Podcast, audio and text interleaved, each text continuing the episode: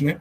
E criptografia nada mais é do que uma forma de vocês poderem garantir confidencialidade de streams de texto, streams de informações, né? Então, a partir de algoritmos criptográficos, eu posso, a partir de técnicas que variam entre fazer mistura de caracteres ou realizar uma substituição de caracteres dentro de uma determinada um determinado algoritmo, dentro de determinado critério, eu posso ocultar informações. O que pouca gente sabe, principalmente aqueles que estão ingressando agora na área de segurança da informação, é que existem dois tipos de, de criptografia, né?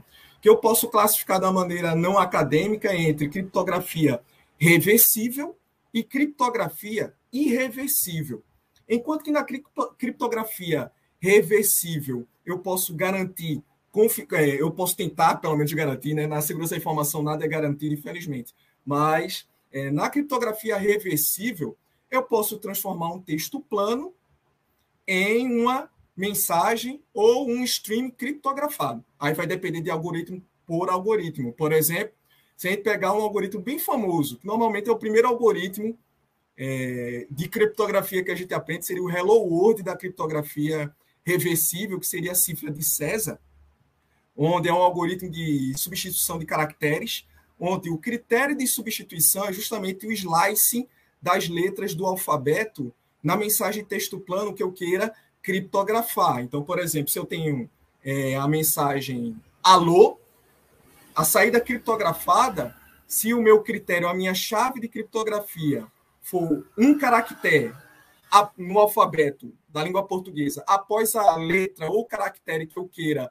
criptografar, é, eu teria a mensagem alô, né? Então, logo após o A vem o B, então o primeiro caractere do string, do string criptografado seria B, o L seria substituído pelo M e assim sucessivamente. Isso se eu tivesse uma chave de criptografia 1 para o algoritmo cifra de César. Se eu tivesse dois, a mensagem, na mensagem criptografada, cada caractere é, seria substituído pelo um caractere equivalente no alfabeto da língua portuguesa, saltando duas casas, e assim sucessivamente.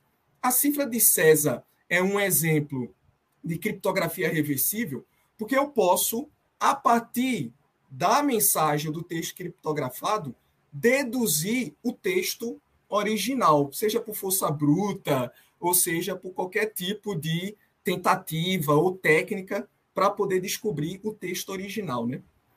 Na blockchain, a gente não utiliza criptografia reversível, porque o nosso objetivo não é garantir confidencialidade. Até de forma indireta, a gente, a gente consegue garantir confidencialidade, depois a gente vai explicar como, mas ele depende de um tipo de criptografia chamada irreversível.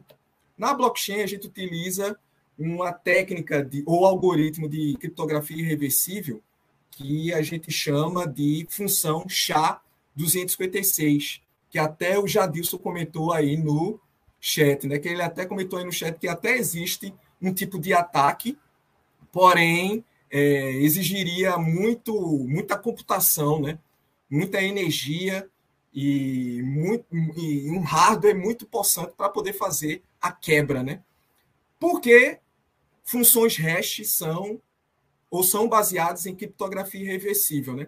A partir do momento que eu gero um hash, eu não posso deduzir a mensagem original, pelo menos é muito difícil, computacionalmente falando, descobrir qual é a mensagem original a partir do seu hash. Então, quando eu crio um hash em um stream, em um string, é como se eu estivesse criando uma espécie de código de barra. Apenas a partir de um stream original, eu posso obter na face da Terra, no mundo computacional, aquele hash associado. Para ficar mais claro ainda isso que eu estou falando para vocês, eu vou abrir aqui para que vocês possam visualizar de forma prática é, um exemplo contextualizado do funcionamento do SHA-256 em um texto ou em um bloco de dados. E aí a gente vai evoluindo no conceito e da lógica do, da blockchain. Né? Como vocês podem ver, eu tenho uma caixa aqui de dados. É, qualquer um de vocês podem utilizar esse site. É, a partir desse site, a gente pode mostrar de uma maneira gráfica, digamos assim, o funcionamento da blockchain por etapas, por parte, né, como eu disse para vocês, do átomo até a rede como um todo, Quem quiser acessar no final da apresentação, eu posso compartilhar o link com vocês. Eu vou até colocar aqui no chat privado da transmissão para que Jadilson possa compartilhar com vocês e vocês possam brincar em casa também durante a transmissão.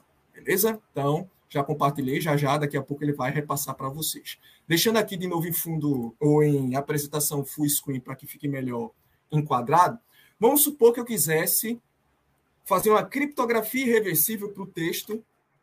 O esporte vai ganhar do Ituano hoje. Note que à medida que eu vou digitando esse texto aqui na caixa, automaticamente o algoritmo ou a função de hash em SHA-256 vai gerando o hash equivalente para o texto ou bloco ou string de dados que está sendo fornecido aqui para o algoritmo, certo? Então, note que é gerado um fluxo de caracteres composto por letras e números de 256 bits. Então, esse hash é como se fosse o código de barras para o texto esporte vai ganhar do Ituano hoje. Apenas esse fluxo de dados é capaz de gerar esse hash. Né? Então, a partir de um algoritmo criptográfico irreversível, eu não tenho como proposta direta garantir confidencialidade. O objetivo dos algoritmos criptográficos irreversíveis é garantir outro pilar da segurança da informação, que a gente chama de integridade. A partir da saída de uma função hash, eu posso garantir integridade e não repúdio. Eu posso garantir que esse hash é associado ao texto esporte vai ganhar do Ituano hoje, em mais nenhum fluxo. Então é como se ele fosse o código de barras para esse fluxo de texto aí que eu digitei aí dentro do, da, da caixinha dados. E o que é mais interessante, basta eu alterar um único caractere que seja desse fluxo de dados, que ele vai fazer com que todo o hash seja alterado. Então, só de eu colocar uma exclamação que seja no final dessa mensagem, vocês vão observar que o hash inteiro irá mudar. E outro detalhe é que não tem como, a partir desse hash, vamos supor que eu nunca apresentei para vocês que esporte vai ganhar do Ituano hoje a partir dessa mensagem. Se vocês olhassem, olhassem único e exclusivamente para esse hash, é impossível você deduzir qual foi a mensagem original que, que gerou esse hash. Né? Então, é, desenvolvedores de software utilizam funções de hashing, por exemplo, para garantir integridade de informação. Não sei se vocês já observaram quando vocês baixam alguma aplicação de software livre, né, distro livres, como Linux, e como aplicações desenvolvidas numa lógica de software livre, normalmente eles divulgam uma sequência de caracteres chamada checksum. Um checksum nada mais é do que um código criptográfico irreversível que é gerado a partir do executável ou do instalador que tu estás baixando. Então, eu posso, não apenas a partir de texto, mas a partir de imagens, vídeos. Ana perguntou se espaço também. Também, Ana, os espaços também são considerados na geração é, do hash. Inclusive áudio, vídeo, é, arquivos podem ser fontes para a geração de código hash. Então, como apenas aquele binário ou executável geraria aquele hash, é uma boa forma de garantir que eu estou baixando uma aplicação original, né? Que eu, eu não estou baixando uma aplicação, por exemplo, hackeada ou uma aplicação que foi adulterada enquanto eu baixava ela para o meu computador. Então, para poder garantir a integridade, não repúdio daquele programa que eu estou baixando, eu posso submeter ele para uma aplicação de hash, ela vai gerar o hash e eu comparo o hash que eu obtive na aplicação de geração de hash com o hash divulgado no site do fornecedor. Se eles baterem, então está tudo ok, meu arquivo está íntegro. Aí você pode dizer, ah, professor, mas gerar um hash de um DVD, por exemplo, 4 GB, 8 GB, seria muito complicado. E concordo com você. Normalmente, para poder a gente avaliar a integridade de aplicações, a gente não considera todo o arquivo, a gente pode considerar os primeiros 4 bytes do binário daquela aplicação. E normalmente eles divulgam os 4 bytes, né? Então, eu só teria o trabalho de comparar os 4 bytes, porque é independente. Se eu estiver utilizando um arquivo de 4 bytes ou um arquivo de 4 GB, eu extraindo os 4 bytes, eu vou ter um hash de, de, de 256 bits, que é o padrão do algoritmo. Né? A partir do cálculo matemático fornecido pelo SHA-256, eu tenho um padrão tanto no cálculo quanto no tamanho, né? na dimensão do hash. Então, eu posso garantir a integridade.